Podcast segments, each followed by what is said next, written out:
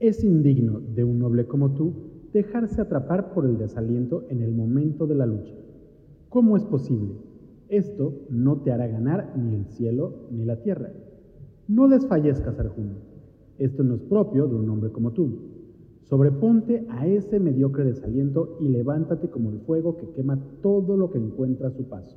Hablar de yoga eventualmente nos llevará a hablar del Bhagavad Gita, uno de los textos religiosos o tradicionales más importantes de la India.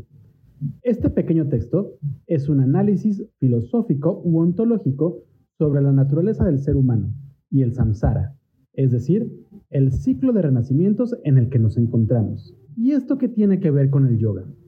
Bueno, resulta que en esta pequeña fábula, el mismo Krishna habla sobre las diferentes formas para alcanzar la liberación, es decir, los diferentes caminos del yoga. Y es que debes saber que la verdadera meta del yoga no es la de la unión del cuerpo, mente y alma, como nos enseñan en los salones y blogs de yoga, sino que es la de alcanzar la liberación del alma, rompiendo el ciclo de renacimientos y absorbiéndonos en el todo.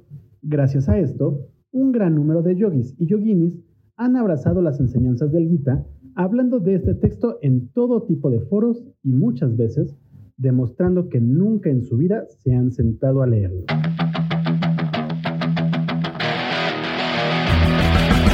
Yoga, una disciplina ancestral que se convirtió en uno de los negocios más lucrativos de la industria del fitness. ¿Cómo es que esta técnica antigua se convirtió en un negocio espiritual? ¿Realmente es yoga lo que practicamos hoy en día? ¿Qué chingados es el yoga? Yoga y más allá, un podcast en el que buscamos entender la evolución de la práctica de yoga desde su filosofía ancestral hasta la práctica postural contemporánea. Acompáñanos a profundizar en esta práctica, entender sus conceptos y desmenuzar su historia.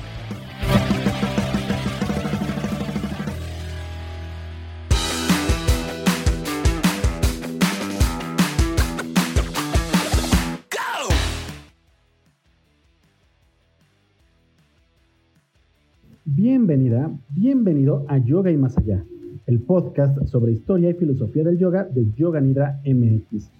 Yo soy Rodrigo Delgado y en este primer episodio de la segunda temporada quiero abrir el debate sobre uno de los libros más influyentes en el mundo, el Bhagavad Gita. Al decir que este libro es influyente, estamos hablando de que de una u otra forma sus enseñanzas moldearon gran parte de las religiones de la India, pero también fue la base para crear varios de los movimientos espirituales contemporáneos, así como la Revolución Mexicana. ¿La Revolución Mexicana? Sí, debes saber que este pequeño texto fue el detonante para que Francisco y Madero se incorporara a las filas de la Revolución Mexicana, y también fue su guía para gobernar el poco tiempo que pudo hacerlo. Y si esto último te es de interés, no te pierdas el próximo episodio, porque vamos a profundizar en este tema. El punto es que el día de hoy daremos un contexto histórico del Bhagavad Gita, hablaremos de su influencia y también buscaremos analizar brevemente el texto, enfocándonos principalmente en la parte que habla del yoga. Así que empecemos con este recorrido por el Gita. ¿Qué chingados es el Bhagavad Gita? Como ya lo mencioné, el Bhagavad Gita es uno de los textos religiosos más extendidos y apreciados en la India y el resto del mundo. Este libro retrata la plática entre el héroe Arjuna y su amigo el dios Krishna, justo antes de iniciar la batalla de Kurukshetra. Al encontrarse en el centro del campo de batalla, el arquero Arjuna siente una fuerte desilusión al percatarse de que debe de luchar contra familiares y amigos. Ante esto, Krishna, la encarnación de Vishnu, empieza a hablar sobre la esencia de la existencia y el universo, así como de la importancia de seguir el Dharma y buscar la liberación del alma o moksha. Aunque es un texto relativamente pequeño, el Gita sintetiza la filosofía o cosmovisión hindú de una forma muy sencilla y amigable, permitiendo que prácticamente cualquier persona pueda entenderla al leer y analizar sus pasajes.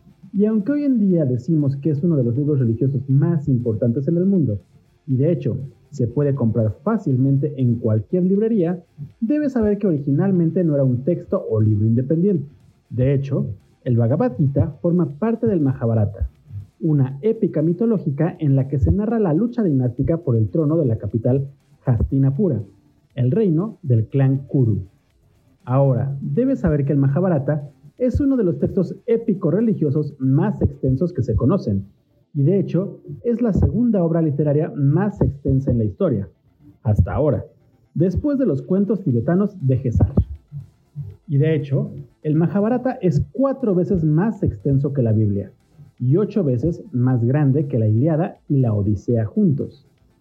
Al igual que la mayoría de los textos sánscritos, esta épica está escrita en slokas o versos y cuenta con poco más de 100.000 slokas, que traducidas a idiomas occidentales se convierten en más o menos 200.000 versos.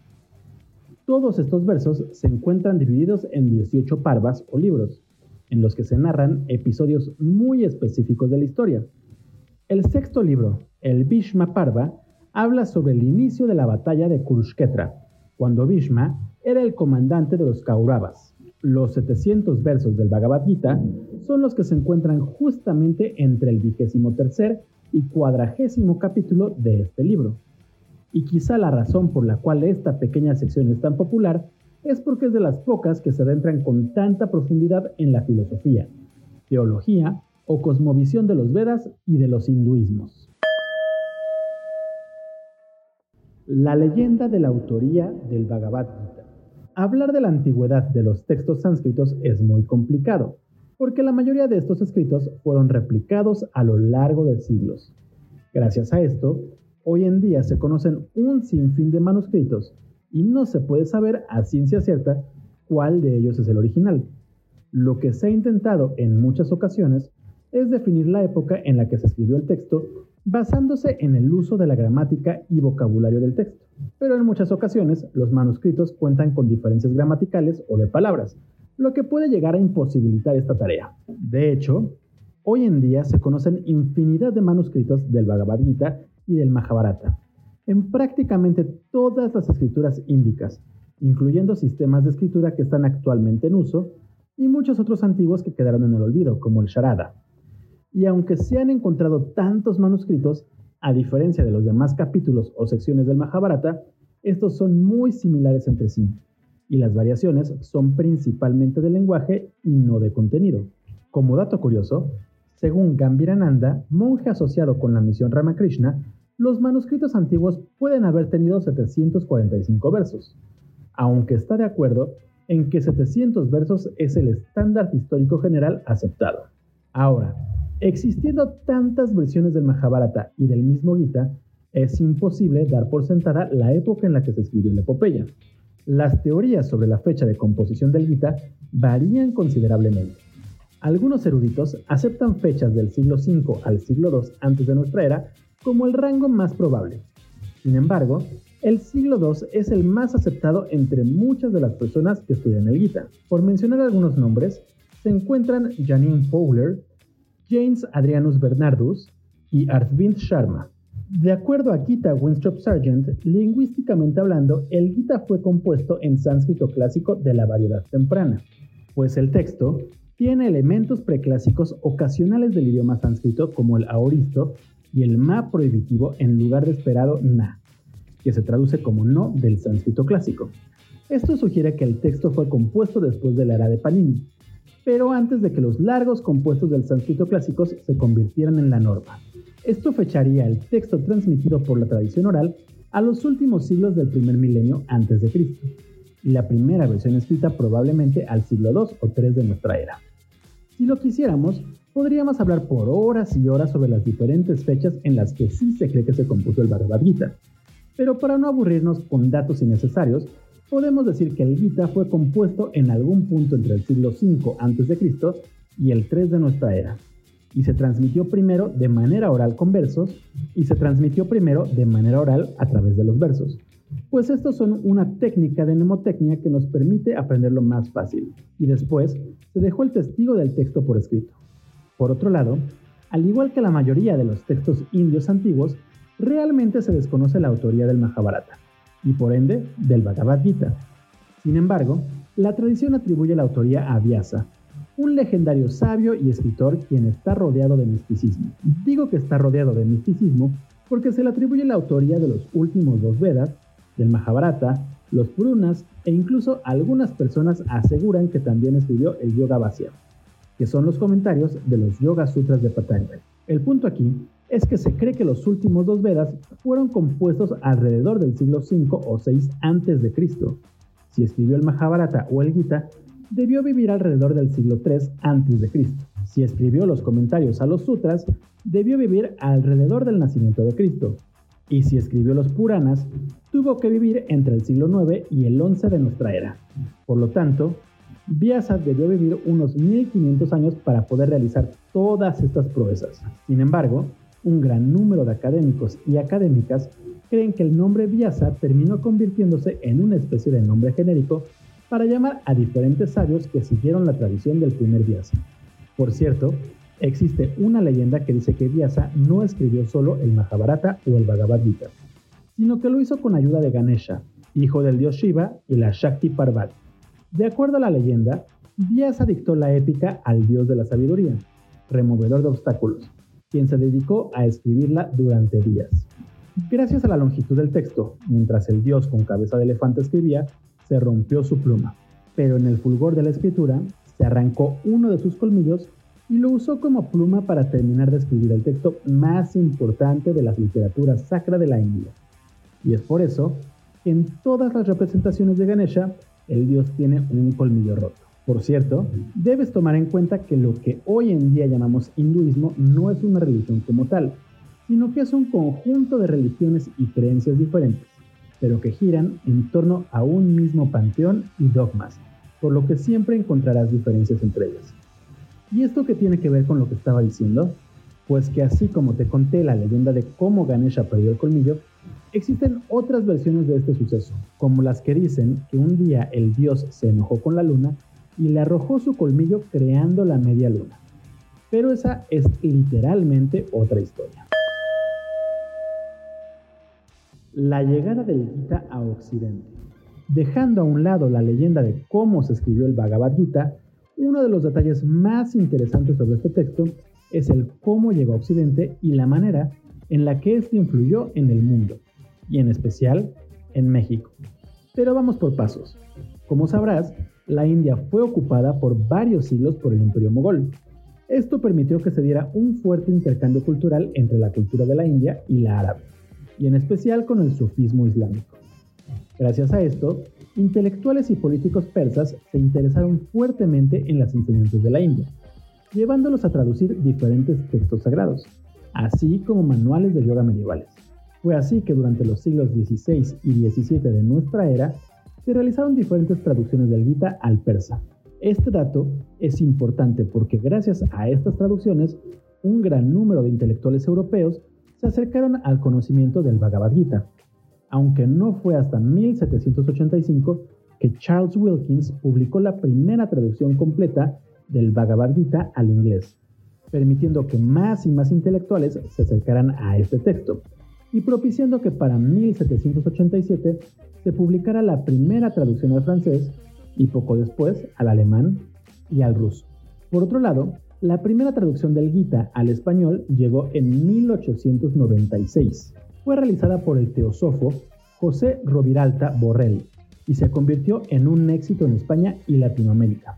En aquel entonces, la teosofía y el espiritismo estaban en boga, y ambas doctrinas se interesaron fuertemente en la filosofía del Bhagavad Gita, por lo que ambos grupos fueron de gran influencia en la propagación de este texto en Occidente. Sin embargo, Alan Kardec, el fundador de la doctrina espírita, escribió el Libro de los Espíritus, realizando diferentes sesiones espiritistas en las que habló con grandes personajes ascendidos de la historia, entre los que se encontraban Cristo y Krishna. Esto último permitió que la sabiduría del Gita se propagara fuertemente entre los grupos espíritas del mundo. Y aunque no lo creas, en el México de finales del siglo XIX hubo una fuerte corriente espírita. Esto permitió que se fundara la Sociedad Espírita de la República Mexicana, misma que apoyó la creación de publicaciones como La Cruz Astral, El Siglo Espírita o la revista Helios.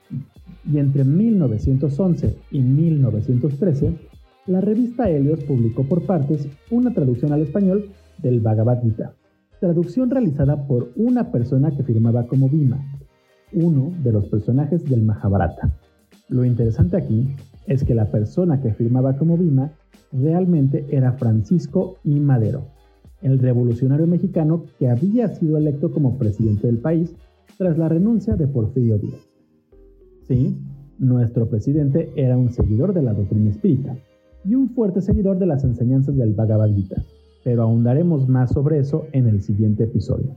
Por cierto, debes saber que en México y Latinoamérica existe una fuerte influencia del espiritismo en la política. De hecho, muchos de los presidentes y políticos de México han frecuentado a brujas y curanderas seguidoras del espiritismo latinoamericano como la famosísima Pachita, quien vivió en la Casa de las Brujas de la colonia Roma. Pero esa es otra historia. El contenido del Bhagavad Gita. El Bhagavad Gita es un relato que está siendo contado por Sanjaya, el secretario y consejero del rey ciego Kaurava Dhritarashtra. De hecho, el texto inicia con el rey preguntándole a Sanjaya qué hicieron sus hijos y los de Pandu cuando se encontraron ansiosos por luchar en el campo de Kurukshetra. A raíz de la pregunta, el consejero empieza su relato sobre la plática que tuvo Arjuna con Krishna justo antes de la batalla. Los versos del primer capítulo, conocido como el desaliento de Arjuna, narran brevemente el camino de Arjuna hasta el campo de batalla. Sin embargo, al llegar a la batalla, Arjuna se descubre en una encrucijada. ¿Acaso puedo matar a mis familiares? Los hijos del rey Dhritarashtra, hermano de mi propio padre. ¿Qué felicidad obtendremos matando a nuestros seres queridos en la batalla? Aunque ellos, con sus mentes obcecadas por la codicia, no tengan ningún reparo en destruir una familia ni en traicionar a sus propios amigos. Nosotros no deberíamos hacer esto, ya que vemos maldad en la destrucción, ¿No crees que deberíamos cuidarnos de cometer semejante fechoría? Poco después, Sanjaya cierra el capítulo diciendo, Así habló Arjuna en el campo de batalla, y dejando a un lado su arco y sus flechas, con su alma inundada por la desesperación y la pena, se desplomó abatido sobre el asiento de su carro. En el segundo capítulo, Krishna le responde a su amigo Arjuna, es indigno de un noble como tú dejarse atrapar por el desaliento en el momento de la lucha. ¿Cómo es posible? Esto no te hará ganar ni el cielo ni la tierra. No desfallezcas, Arjuna. Esto no es propio de un hombre como tú. Sobreponte a ese mediocre desaliento y levántate como el fuego que quema todo lo que encuentra a su paso. Y después de discutir brevemente con Arjuna, Krishna empieza a explicar la naturaleza del mundo y del alma. Al igual que el alma, experimenta la infancia, la juventud y la vejez, sin verse afectada por las mutaciones de este cuerpo. Así también tomará otro cuerpo después de la muerte. En un sabio no cabe duda acerca de esto. Oh Arjuna, el mundo de los sentidos nos produce sensaciones de frío y de calor, de placer y de dolor Todas estas sensaciones vienen y se van. Son transitorias. Elévate sobre ellas, alma vigorosa. El hombre que no es afectado por los sentidos, ni por el placer, ni por el dolor, este es merecedor de vida eterna. El espíritu es indestructible e imperecedero. Todo lo penetra. Nadie puede destruir ese ser inmutable. A pesar de que estos cuerpos tendrán un fin, habita en todos estos cuerpos, mas está más allá del tiempo. El espíritu es inmortal e infinito. Así pues, participa en la lucha, noble guerrero. Tanto el que piensa que el alma mata como el que cree que puede ser muerta, ambos son ignorantes. Ni puede matar, ni puede ser muerto. El espíritu nunca nace y nunca muere. Es eterno. Nunca ha nacido está más allá del tiempo, del que ha pasado y el que ha de venir. No muere cuando el cuerpo muere. De esta forma, Krishna continúa explicando que vivimos en un mundo de ilusiones, el famosísimo Maya, y que nuestra alma abandona nuestro cuerpo físico, pero continuará tomando otros cuerpos eternamente, pues el alma es simplemente inmortal. Y continúa hablando sobre el Dharma o el deber. Por esto, Piensa en tu deber y no dudes. No hay mayor honor para un guerrero que participar en una lucha por el restablecimiento de la virtud. Oh Arjuna, hay una batalla que ganar antes de que nos sean abiertas las puertas del cielo. Felices son aquellos guerreros cuya actitud es participar en esa guerra. y no luchar por la justicia es traicionar tu deber y tu honor, es desperdiciar la virtud. En resumen, nos explica que debemos de seguir nuestro deber, buscando la justicia y con el alma en paz, libre de karma. Y ojo, aquí el karma no se refiere a la idea occidental de que cada acción lleva una reacción, sino que el karma es lo que nos mantiene dentro del ciclo de renacimientos. Pero ese es un tema que tendremos que analizar en algún otro capítulo. Así pues, escucha la sabiduría del yo, camino de la libertad de ataduras y de lo eterno. Realiza tu trabajo en la paz del yo, lejos de todo deseo egoísta, despegado del éxito, tanto como del fracaso. La paz del yoga es estable y permanente, pues trae equilibrio a tu mente. Cuando tu mente esté confusa por la controversia de tantas escrituras contradictorias, deberás concentrarla en la contemplación divina. Así alcanzarás la meta suprema del yoga. Ok, Krishna empezó a hablar del yoga diciendo que es el camino de la libertad de ataduras y que su meta solo se alcanzará en la contemplación divina. En resumen, Krishna está explicando que la meta del yoga es la liberación del samsara, es decir, el ciclo de renacimientos. Y es que de una u otra forma podríamos decir que el alma sufre mientras se encuentra en el mundo de la ilusión, y el verdadero gozo se alcanzará cuando el alma sea absorbida en el todo, el universo, Dios o como lo quieras llamar.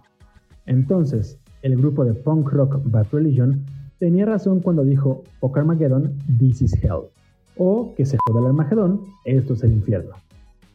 Esto lo digo porque cuando queremos juzgar a los hinduismos desde la perspectiva católica, cosa que pasa todo el tiempo, solemos entender que para el alma, la misma existencia mundana es un infierno, mientras que el cielo sería el momento en el que el alma descanse en paz, absorbida por el mismo universo. Pero volvamos al tema del Gita. En este punto, Arjuna le pregunta a Krishna sobre cómo puede reconocer a un hombre sabio dotado de visión divina. Ante la pregunta, Krishna continúa hablando sobre la liberación. Cuando un hombre se libera de todos los deseos que anidaban en su corazón y por la gracia de Dios encuentra la dicha divina, entonces su alma descansa definitivamente en paz. El que no es perturbado por las penas ni anhela las alegrías, ya desapegado de los placeres y estando más allá de la pasión, este es un sabio de mente equilibrada. Quien no se regocija en la fortuna y los bienes, ni se apena en el infortunio o la enfermedad, aquel que donde quiera que esté libre de ataduras, sin duda posee suprema sabiduría, quien, al igual que la tortuga, vierte su conciencia hacia adentro, replegando sus sentidos de atracción que ofrecen los placeres externos, éste posee ecuánime sabiduría. En otras palabras, de acuerdo a lo que nos cuenta Krishna, para poder alcanzar la liberación, primero debemos de liberarnos de cualquier objeto y deseo que nos ate al mundo material. Esa es la razón por la cual los Upanishads y los manuales medievales de yoga se enfocan tanto en el camino de la renuncia o del sannyas. El Bhagavad Gita cuenta con 16 capítulos más, mismos que de una u otra forma sirven de guía para empezar a adentrarse en la práctica del yoga, al mismo tiempo que explican la doctrina de los hinduismos. Y aunque sí creo que sería interesante leer y analizar todos los capítulos del libro, eso lo haremos mucho más adelante. Por lo pronto, podemos dar un breve resumen de los siguientes capítulos. El tercer capítulo lo dedica al karma yoga o al yoga de la acción. Arjuna, después de escuchar las enseñanzas espirituales de Krishna, se siente más confundido y vuelve a la situación que enfrenta. Se pregunta si pelear la guerra no es tan importante después de todo, dada la visión general de Krishna sobre la búsqueda de la sabiduría espiritual. Krishna responde que no hay forma de evitar la acción o karma, ya que la abstención del trabajo también es una acción, y que todos y todas tenemos la obligación de comprender y cumplir con nuestro deber o dharma, porque todo está conectado por la ley de la causa y el efecto. Aquellos que actúan egoístamente crean la causa kármica y por lo tanto están ligados al efecto que puede ser bueno o malo. Aquellos que actúan desinteresadamente por la causa correcta y se esfuerzan por cumplir con su deber dármico, hacen el trabajo de Dios. Esto es interesante, pues cuestiona la caridad realizada por cualquier razón, incluyendo la de ayudar. En el cuarto capítulo, Krishna revela que ha enseñado este yoga a los sabios védicos. Arjuna pregunta cómo Krishna pudo hacer esto, cuando esos sabios vivieron hace tanto tiempo y Krishna nació más recientemente. Krishna le recuerda que todos estamos inmersos en el ciclo de renacimientos, y aunque Arjuna no recuerde sus nacimientos anteriores, él sí lo hace. Cada vez que el Dharma declina y el hombre olvida el propósito de la vida, dice Krishna, regresa para restablecer el Dharma. Los últimos versos del capítulo vuelven a la discusión de la acción sin motivo y la necesidad de determinar la acción correcta, realizándola como el Dharma o deber de uno mientras renuncia a los resultados, recompensas y frutos. La acción exterior, simultánea con la renuncia interior, afirma Krishna, es el secreto de la vida de libertad. La acción conduce al conocimiento, mientras que la acción desinteresada conduce a la conciencia espiritual. Por cierto, en este capítulo Krishna empieza a revelarle a Arjuna su naturaleza divina. El quinto capítulo comienza presentando la tensión de la tradición india entre la vida del sanyasa o renunciante y la vida del jefe de familia. Arjuna le pregunta a Krishna qué camino es mejor. A diferencia de lo que declaran varios Upanishads, Krishna responde que ambos son caminos hacia la misma meta, pero el camino de acción y servicio desinteresado con renuncia interior es el mejor. Los diferentes caminos, dice Krishna, tienen como objetivo, y si se siguen adecuadamente, conducen al conocimiento del sí mismo. Este conocimiento conduce a la divinidad trascendente y universal, la esencia divina, en todos los seres, a Brahman, a Krishna mismo. ¿Cómo lograr el conocimiento? A través de la autoconciencia, pues esta permite vivir sin miedo, ira o deseo. En el capítulo 6, Krishna empieza a resumir los principios del yoga y la meditación y explica quién es un verdadero yogi y lo que éste necesita para poder alcanzar el estado en el que uno no alberga rencor hacia nadie. El siguiente capítulo profundiza en la práctica del jnana o conocimiento la vijnana o realización, abordándolo desde la escuela del Samkhya, de la filosofía hindú y el Vedanta. De esta forma, el capítulo afirma que el mal es la consecuencia de la ignorancia y el apego a lo impermanente, a lo escurridizo del Maya. Afirma que el autoconocimiento y la unión con Purusha o Krishna son la meta más alta de cualquier búsqueda espiritual. Y justamente por eso es que muchas personas aseguran que la meta del yoga es la unión entre cuerpo, mente y espíritu. En el octavo capítulo, Arjuna inicia haciendo preguntas como ¿qué es Brahman? y cuál es la naturaleza del karma. Krishna afirma que su propia naturaleza más elevada es el imperecedero Brahman y que vive en cada criatura como Ajratman. Cada ser tiene un cuerpo impermanente y un ser eterno, y ese Krishna como Señor vive dentro de cada criatura. De esta forma, el capítulo discute la cosmología, la naturaleza de la muerte y el renacimiento. Para el noveno capítulo, Krishna afirma que está en todas partes y en todo en una forma no manifestada, pero que no está limitado de ninguna manera por ellos. Esto suena muy heideggeriano, por cierto. Terminan los eones, todo se disuelve y luego se recrea otro eón sometiéndolo a las leyes de la práctica o naturaleza se equipará a sí mismo como el Padre y la Madre del universo. El Om, los tres Vedas, la semilla, la meta de la vida, el refugio y la morada de todos. En el décimo capítulo, Krishna revela su ser divino con mayor detalle como la causa última de toda existencia material y espiritual, como alguien o algo que trasciende todos los opuestos y que está más allá de cualquier dualidad. Dice que es el Atman en todos los seres, el ser más íntimo de Arjuna. También el compasivo Vishnu, Surya, Indra, Shiva Rudra, Ananta, Yama, así como el Om, los sabios védicos, el tiempo, el mantra Gayatri y la ciencia del autoconocimiento.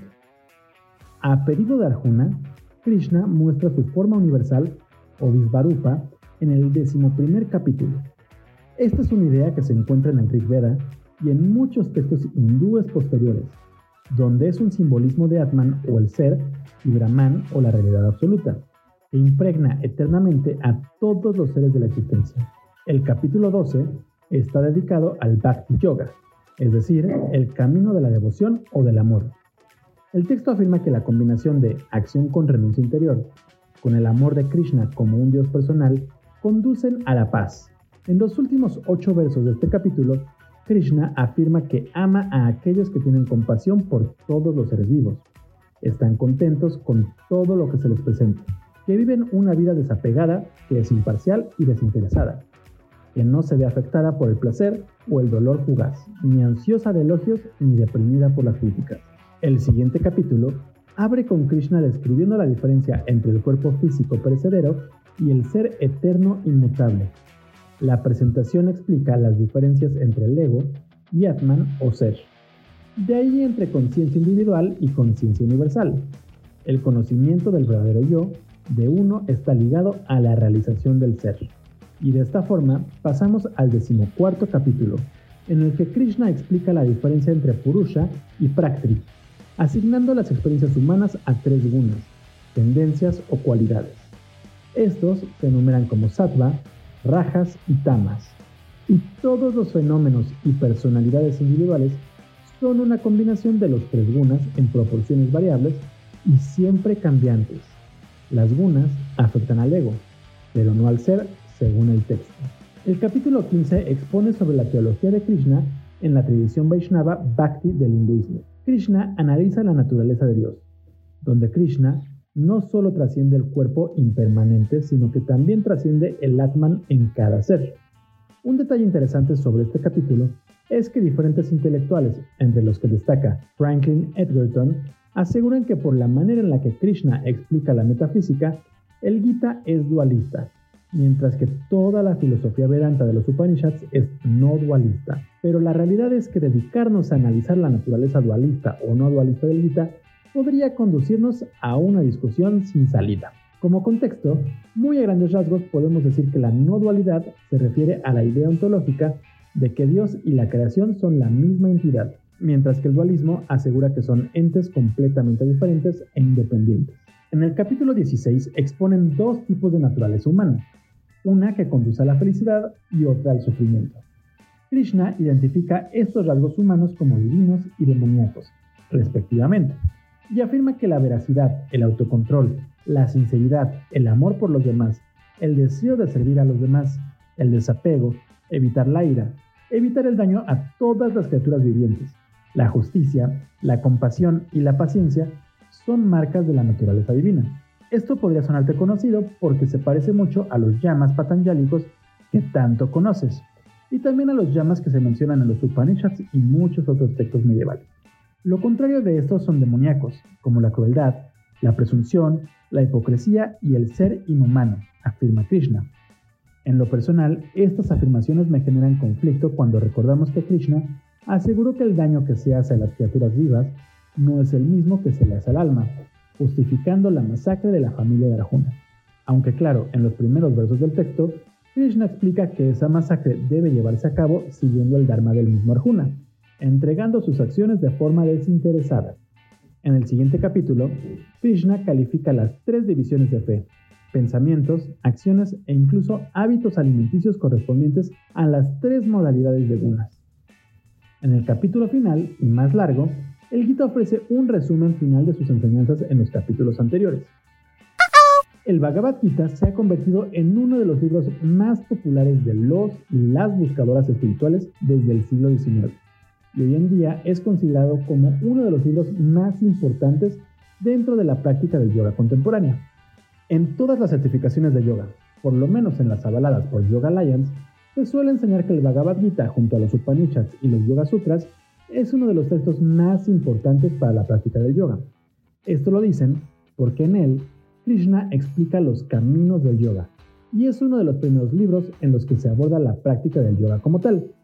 Sin embargo, a pesar de ser un libro tan importante dentro de la cultura del yoga occidental, es un libro que prácticamente nadie ha leído.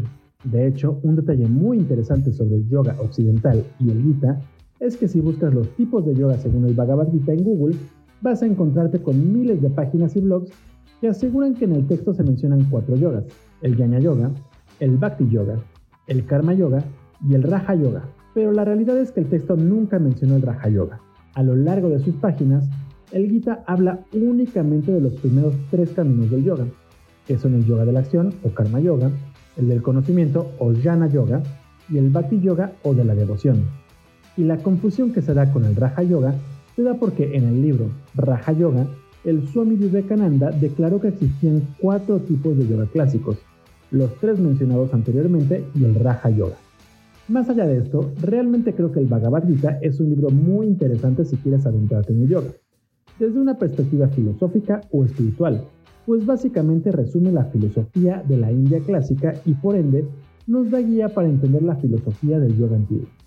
A fin de cuentas, al explicarnos el samsara o el ciclo de renacimientos y el no dualismo de su cosmovisión y religión, nos permitirá entender la finalidad del yoga y el camino de la misma disciplina. Y si lo resumimos de manera muy general y básica, podríamos decir que la finalidad del yoga no es la de la unión entre cuerpo, mente y espíritu como nos lo venden en las certificaciones del Yoga Alliance, sino que la finalidad real del yoga es la de romper con el samsara, para que nuestra alma o esencia pueda absorberse con el todo, el universo o Dios, como quieras llamarlo.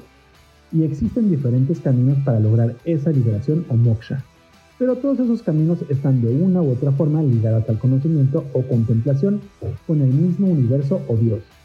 Entonces, ¿yoga no es unión? Sí, yoga sí es unión. Aquí podemos entender a la unión en dos formas. La primera es la unión con el universo que se da en el camino del yoga, misma que surge cuando logramos alcanzar el samadhi o iluminación. Es una unión con el universo o con Dios, en la que se nos presenta la esencia absoluta y podemos conocerla liberándonos del karma y de las ataduras terrenales. La segunda es la unión que se da cuando alcanzamos la liberación del samsara, fundiéndonos con el mismo universo. Pero este no es un episodio sobre la unión y el yoga, sino sobre el Gita. Por lo mismo, solo me queda invitarte a leer este texto y analizarlo primero desde una perspectiva propia y personal. Y si lo deseas, después analizarlo desde las perspectivas de las y los diferentes gurús guías y académicos que lo han comentado a lo largo de los últimos dos siglos. En Internet existen un sinfín de versiones gratuitas con y sin comentarios, y en librerías encontrarás muchas otras, por lo que no te será difícil encontrar una versión del Gita. Eso sí, siempre recomendaré leer más de una traducción de este texto, pues cada una de las traducciones incluye una interpretación muy personal en la forma en la que se traducen los conceptos del libro. Si quieres leer más sobre el Bhagavad Gita o adentrarte en los principales textos clásicos del yoga como los Vedas, Upanishads y manuales medievales, te invito a visitar nuestra página web www.yoganidra.com.mx. En el portal encontrarás un sinfín de textos clásicos traducidos al español, así como algunos análisis o resúmenes de los mismos. También mucha información sobre leyendas, filosofía, historia y posturas de yoga. También puedes seguirnos en nuestras redes sociales. Nos encuentras en Twitter, Facebook, Instagram, YouTube y Pinterest como Yoga Nidra MX. Yo soy Rodrigo Delgado y en el próximo capítulo te llevaré a hablar sobre el Bhagavad Gita y la influencia que tuvo este texto en la Revolución Mexicana. Así que te espero. Hasta luego.